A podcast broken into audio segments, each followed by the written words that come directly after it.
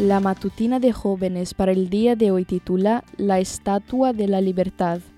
El testigo verdadero jamás engaña, el testigo falso propaga mentiras. Proverbios 14:5. Toda la vida la había visto en películas e imágenes.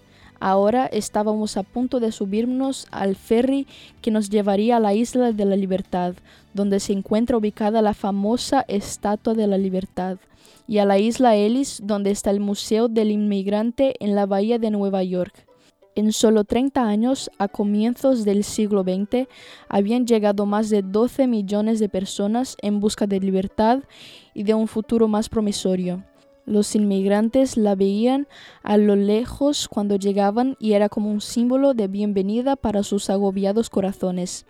Nosotros también llegábamos ese día desde lejos y esperábamos subir a la corona, pero nos encontramos con que estaba cerrada y en remodelación.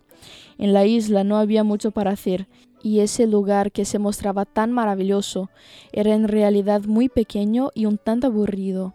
No nos quedaba otra que esperar hasta que llegara nuevamente el ferry para llevarnos a la ciudad. En el restaurante obsequiaban unas grandes monedas doradas con la imagen de la cabeza en relieve. Como icono nacional, la estatua aparece en monedas y estampillas estadounidenses, pero a nosotros nos estaban dando solo una réplica.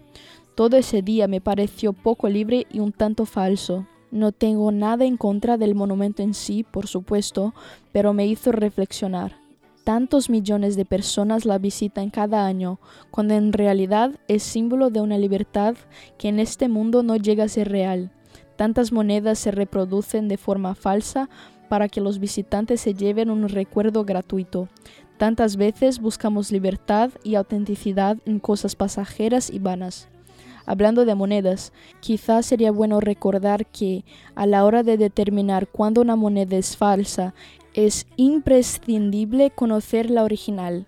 Las más fáciles de confundir serán aquellas que más se parezcan a la versión real. El enemigo es astuto y buscará por todos los medios hacernos creer cosas que erróneas, convencernos de que hemos alcanzado cosas ilusorias y hacernos olvidar el diseño original. Asegurémonos hoy de conocer a qué patria libre queremos llegar y que la moneda corriente que usemos sea la del correcto valor celestial. Esta fue la matutina de jóvenes para el día de hoy desde Bilbao.